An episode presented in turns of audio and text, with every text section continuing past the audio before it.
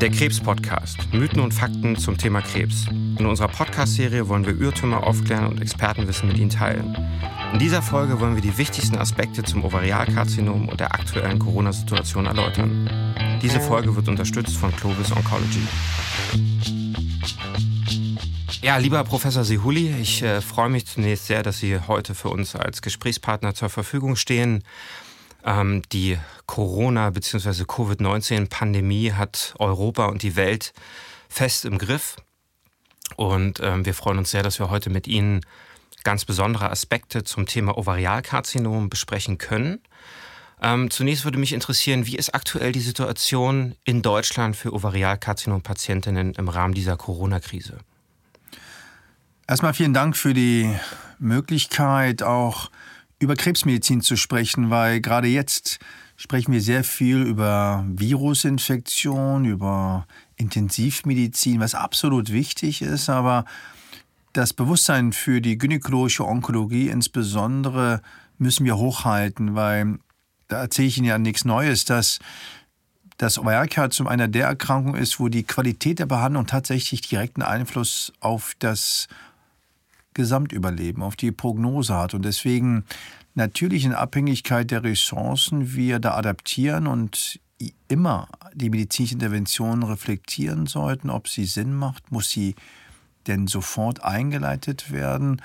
Aber erfreulicherweise ist das so in Deutschland, dass grundsätzlich die onkologische Medizin weiter hochgehalten werden soll. Es gibt vielleicht die ein oder andere Einbuße, weil Ressourcen akquiriert werden, um Intensivstationen, Wachstationen, um Personal auszubilden oder fortzubilden. Aber grundsätzlich ist erfreulicherweise, und das ganz anders im Vergleich zu anderen Ländern, die onkologische Therapie grundsätzlich gesichert. Das heißt, wie schätzen Sie die Ressourcen aktuell in Deutschland ein für Ovarialkarzinom-Patientinnen? Das ist schwer abzuschätzen, weil wir ja keine belastbaren Daten haben. Es gibt Netzwerke, die versuchen, intensivmedizinische Ressourcen abzubilden, aber es gibt kein Register, wo wir jetzt sicher sagen können, die Behandlung ist ähm, uneingeschränkt. Ich kann Ihnen aus der Charité berichten, dass wir etwa die Hälfte der operativen Ressourcen haben, die wir sonst haben. Und Sie wissen, dass das Ovarialkarzinom eigentlich die Erkrankung ist, wo Sie, wenn Sie operieren beispielsweise, mindestens 240 Minuten berechnen müssen und natürlich auch Ressourcen brauchen für die äh, postoperative Versorgung über Wachstation, Intermediärcare, Intensivstation. Und äh, erfreulicherweise, das ist die gute Nachricht, sind viele Betten auf den Intensivstationen und Wachstationen verfügbar in Deutschland.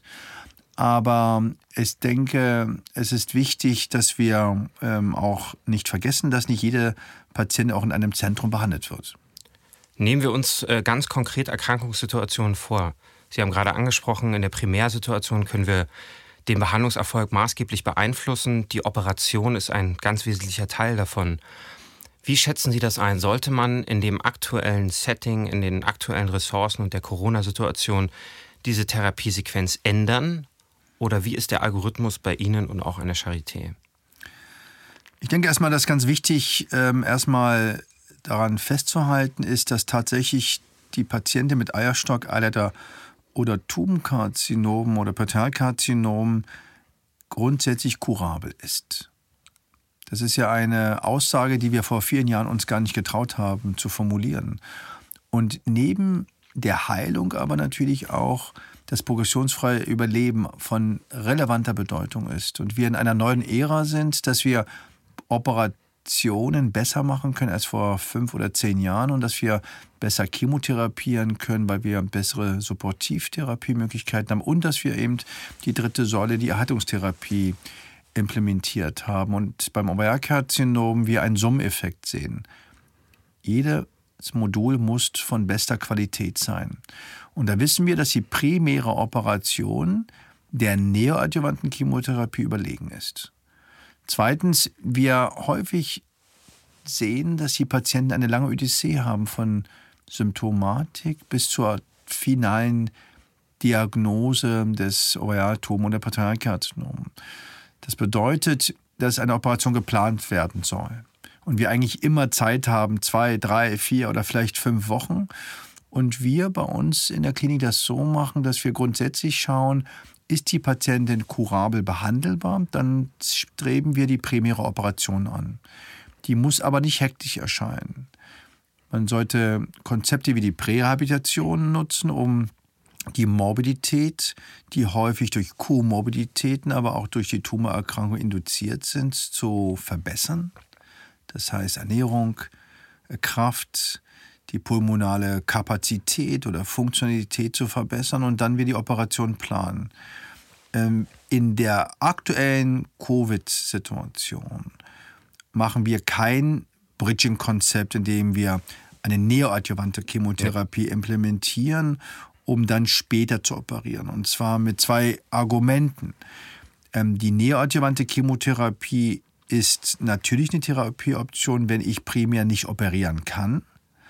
Aber wir sehen eben keine Not, das in 14 oder 21 Tagen unbedingt umzusetzen, die Operation. Und zweitens wissen wir, dass wir ja Teams brauchen. Wir brauchen eine bestimmte Qualität an Operationen. Es geht ja nicht um irgendwie zu operieren, sondern das Ziel muss ja die makroskopische Tumorfreiheit sein so dass wir das Staging erweitern zum CT-Thorax, um hier auch atypische Pneumonien auszuschließen mhm.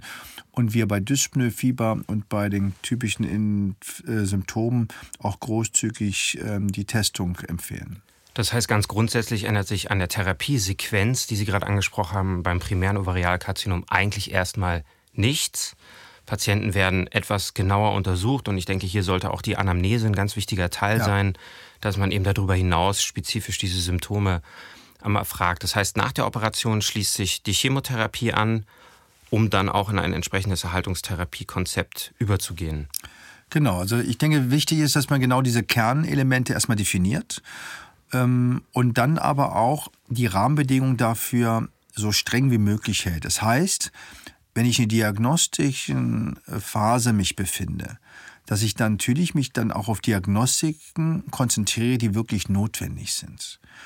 Das bedeutet grundsätzlich, dass man die Transitwege der Patientin so klein wie möglich hält. Das heißt, auf unnötige Untersuchungen oder additive Untersuchungen wirklich verzichtet.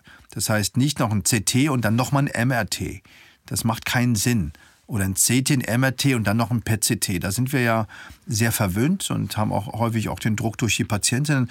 Aber dass wir das diagnostische Fenster so klein wie möglich halten, dass wir das operative Fenster so klein wie möglich halten und auch das chemotherapeutische Fenster so geschlossen wie möglich halten und dann vielleicht auch auf Kommunikationswege gehen, die nicht unbedingt immer mit körperlichem Kontakt zu tun haben. Das ist, glaube ich, auch ein wichtiger Punkt, dass man den tatsächlichen Kontakt so gering wie möglich hält in der Anzahl der Begegnungen, Termine, aber auch ähm, in Gesprächen auch mit Angehörigen und auch in Besuchern. Ähm, kommen wir vielleicht zur Rezidivsituation. Viele Patientinnen haben beim Ovarialkarzinom ein Rezidiv innerhalb von zwei bis drei Jahren, ein relativ hoher Prozentsatz.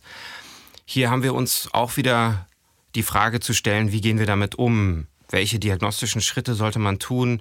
Würden Sie in dieser Situation die Dinge auch anders sehen? Würden Sie dort auch die Überlegungen vielleicht ähm, auch umdrehen in Richtung, sollte man vielleicht eher eine Chemotherapie machen in einem anderen Intervall? Wie schafft man es, Patientinnen trotzdem in ein Erhaltungskonzept mit PARP-Inhibitoren zum Beispiel zu bringen? Wie würden Sie dort ähm, empfehlen, vorzugehen?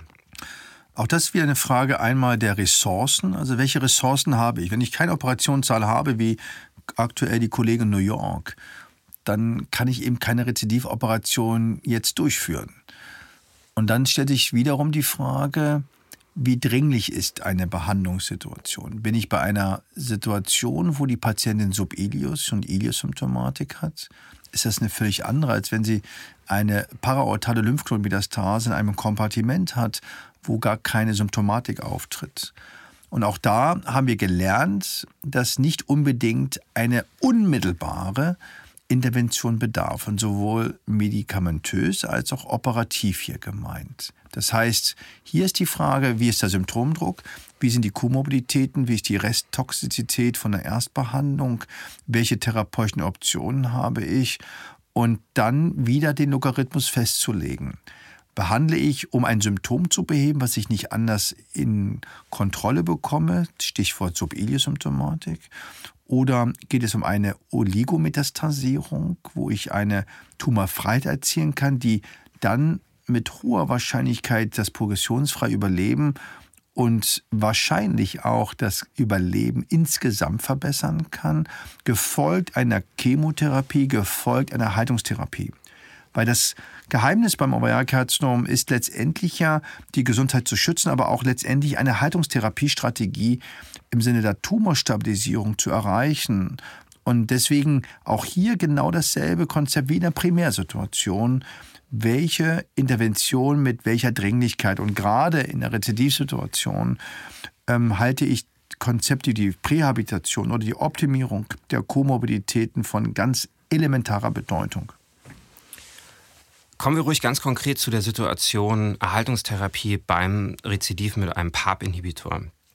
Da ist es ja so, dass, dass sozusagen ähm, die Indikation besteht im platinsensiblen Rezidiv, wenn ein Ansprechen auf eine platinhaltige Therapie diagnostiziert oder festgestellt wird. Dazu sind ja theoretisch auch wieder bestimmte Untersuchungen nötig. Was würden Sie empfehlen, wäre ein praktischer Algorithmus, um zu sagen, gut, ich versuche die Patientin so wenig wie möglich mit Untersuchungen und Arztkontakten sozusagen zu belasten, aber trotzdem von einem entsprechenden Ansprechen auszugehen und dann eben der Patientin auch diese Erhaltungstherapie zukommen zu lassen.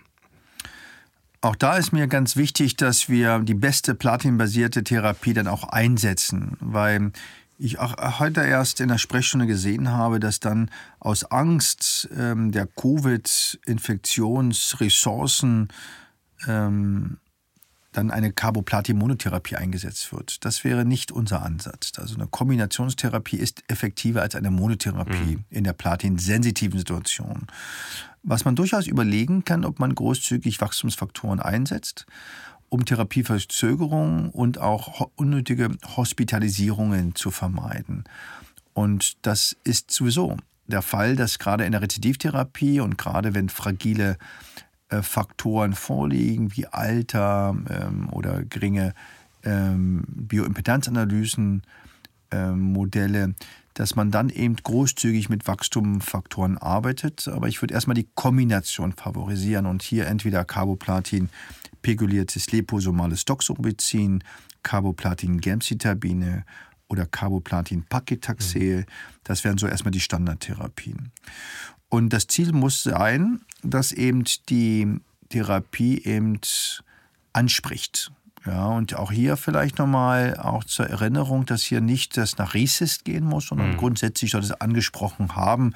Und da reichen durchaus die Biomarker. Das heißt, ich brauche kein CT, ich brauche kein MRT, um das Ansprechen zu belegen. Was wir natürlich sehr häufig einsetzen, ist Ultraschall.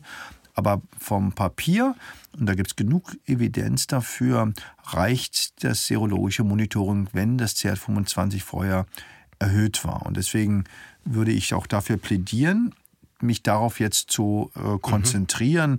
um auch nicht unnötige äh, Kontrastmitteluntersuchungen äh, und wieder Kontaktzeiten mit anderen Abteilungen äh, aufzuzwingen. Nach wie vielen Zyklen würden Sie das beurteilen, Chemotherapie? Es hat sich ähm, bewährt, das nach drei Zyklen zu machen. Wir wissen aber, dass bestimmte ähm, Substanzen wie zum Beispiel pegulierten liposomalen Doxorubicin manchmal auch erst nach dem vierten oder fünften Zyklus eine gute Remission ist. Mir würde nach drei Zyklen eine klinische Untersuchung plus ein mhm. Ultraschall plus die Biomarker reichen. Und nach sechs Zyklen würde mir auch ein sich dasselbe wiederum reichen. Ja. Jetzt gibt es bis jetzt ähm, relativ wenig belastbare Daten zum Risiko von Karzinom ganz allgemein und Covid-19-Infektion und vor allem auch einer schweren Infektion, die mit Beatmung, intensivstationären Aufenthalt und so weiter zusammenhängt. Ähm, da gibt es Daten aus China, die ein etwas unterschiedliches Bild zeigen. Es geht manchmal in die Richtung, dass eigentlich kein höheres Risiko durch eine alleinige ähm, Krebs ähm, Diagnose besteht oder auch Krebsbehandlung, insbesondere Chemotherapie und auch andere Faktoren. Wie schätzen Sie das beim Ovarialkarzinom ein? Hat die Patientin generell ein höheres Risiko? Das ist wirklich schwer zu formulieren. Also erstmal bin ich davon überzeugt, dass Patienten mit Ovarialkarzinom, die eine sechsstündige Operation überstanden haben, eine 18-wöchige Chemotherapie äh, überstanden haben und dann noch ein Rezidiv und dann noch wieder eine Operation. Eine Chemotherapie erstmal unheimlich starke Patientinnen sind, starke Menschen sind und dass ihre Immunlage grundsätzlich erstmal stark ist. Was nicht heißt, dass natürlich, wenn etwas dazukommt, ähm, die Patienten tatsächlich in Gefahr kommen können. Und deswegen denke ich schon, dass wir Patienten mit Ovarkarzinom besonders schützen sollten, äh, und insbesondere wenn eine aktuelle Therapie läuft. Erfreulicherweise ist die Chemotherapie beim Ovarkarzinom aber nicht zu vergleichen mit einer Behandlung bei der akuten Leukämie. Mhm. Und deswegen sind auch die Panzytopenien ähm, insgesamt sehr selten bei diesen Patienten. Gerade dann, wenn wir über das erste oder zweite Rezidiv sprechen wenn keine Nierenfunktionsstörung äh, vorliegt, keine Leberinsuffizienz, sehen wir sehr selten sehr schwere Panzytopenien, die dann ins neutropenische Fieber gehen. Und ähm, deswegen ähm, denke ich nicht, dass Patienten mit Euerkarzinom jetzt ganz besonders fragil mhm. sind, da sie in der Regel ja auch keine Strahlentherapie hatten und auch ähm, nicht ähm, in der Regel sehr, sehr äh, problematische Herz-Lungen-Funktion haben. Was aber nicht heißt, dass Patienten mit Oerkatzum und Pleuraergüssen ähm, nicht Covid haben können. Und wir haben selbst gerade eine aktuelle Situation, ähm, wo wahrscheinlich die Covid-Infektion jetzt keine Pneumonie verursacht, die Patienten aber eine Pleurakarzinose hat und natürlich sehr viel Unruhe in der äh, Therapiestrategie ist. Das ist eine Patientin, die gerade eine platinsensitive Situation hat, BRCA positiv und eine äh, Rezidivtherapie bekommt mit Paclitaxel-Carboplatin im wöchentlichen Konzept, mhm. weil die einen sehr hohen Remissionsdruck ja, hat. Ja. Und ähm, da denke ich, ähm, ist das sehr schön zu zeigen, dass wir weiter behandeln werden, weil die Pleurakarzinose sehr aggressiv ist. Wahrscheinlich hat die Patientin auch eine reverse Mutation. Mhm. Ähm, aber die Patientin ähm, benötigt unbedingt die Chemotherapie. Kommen wir vielleicht zum Abschluss noch zum Thema Nachsorge. Inwiefern sollte das Nachsorgekonzept aufgrund der Corona-Situation verändert werden oder angepasst werden? Da sind wir eigentlich in einem ganz großen Dilemma beim Ovarkarzinom, weil äh, die Nachsorgeempfehlung ja noch aus einer Zeit kommt, wo es ja eigentlich keine Erhaltungstherapie gab. Mhm. Und wenn ich heute mir das anschaue, wer in der Nachsorge ist, sind das Patienten unter Erhaltungstherapien. Das sind Patienten, die gerade ein Rezidiv bekommen, sind Patienten, die Langzeitüberlebende sind. Also an sich müssen wir die Nachsorge komplett neu strukturieren. Und eine Nachsorge unter laufender Therapie hat natürlich andere Inhalte und Ziele, als wenn ich eine Patientin habe, die schon seit zehn Jahren tumorfrei ist nach fortgeschrittenem Ovarialkarzinom und deren Behandlung. Und so versuchen wir das auch gerade zu sortieren, dass wir Patienten aus der langzeitüberlebenden Sprechstunden erstmal telefonisch kontaktieren. Wir haben eine Videosprechstunde und sie nicht unnötig in die Klinik bringen. Und zwar gar nicht, weil wir Angst haben, dass sie sich infizieren, sondern wir eher denken, dass sie uns infizieren können und wir dann unserer geliebten Arbeit in einem Krankenhaus nicht nachgehen können, weil wir dann irgendwie in Quarantäne gehen müssen. Und deswegen ähm, passen wir das an. Also nochmals, mir ist das ganz wichtig, weil es auch vor kurzem ein Statement vom ähm, International Journal for Gynec Cancer gab. Ich halte es für falsch, Nachtherapiekonzepte äh, jetzt komplett über den Haufen zu werfen. Ich halte es falsch, Erhaltungstherapien auszusetzen ähm, und hier meine ich sowohl die PARP-Inhibitoren als auch die antigenetische Erhaltungstherapie. Und äh, möchte natürlich nur darauf hinweisen, dass eben dieses Supportive, das Drumherum von elementarer Bedeutung ist und wir durchaus ähm, auch jetzt aus der Covid-19 Pandemie lernen können, dass wir vielleicht auch die Nachsorge neu strukturieren und vielleicht auch ganz neue Modelle fahren. Also ich denke schon, dass wir viele Informationen auch per Telefon und auch per Videoschaltung von unseren Patienten bekommen und mhm. wir auch deren Nachfragen äh, gerecht werden können. Das heißt ganz konkret zum Beispiel Laborkontrollen unter einer Haltungstherapie könnten auch, müssen auch nicht unbedingt in der behandelnden Klinik oder in dem Zentrum stattfinden, sondern könnten auch entweder in kleineren Praxen erfolgen oder vielleicht auch mal etwas das Intervall verlängert werden? Auf jeden Fall. Also das versuchen wir selbst auch in den Studien schon so zu machen, dass wir dezentralisieren bestimmte äh, Dinge. Und ähm, das Labor, das kann man einmal äh, faxen, man kann das äh, per WhatsApp, per E-Mail schicken. Und äh, wir können auch den Kollegen ähm, in den Praxen extrem viel äh, Arbeit erleichtern, indem sie selbst Dinge äh, übernehmen und wir im Schulterschluss die Patienten gemeinsam begleiten. Das ist ähm, eigentlich gängige Praxis. Das müssen wir nur besser strukturieren. Ja. Vielen Dank, Professor Sihuli, für dieses interessante Gespräch.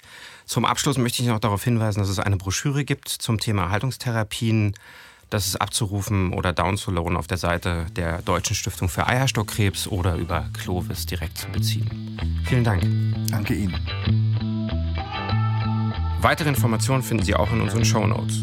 Diese Podcast-Folge ist mit der Unterstützung von Clovis Oncology entstanden.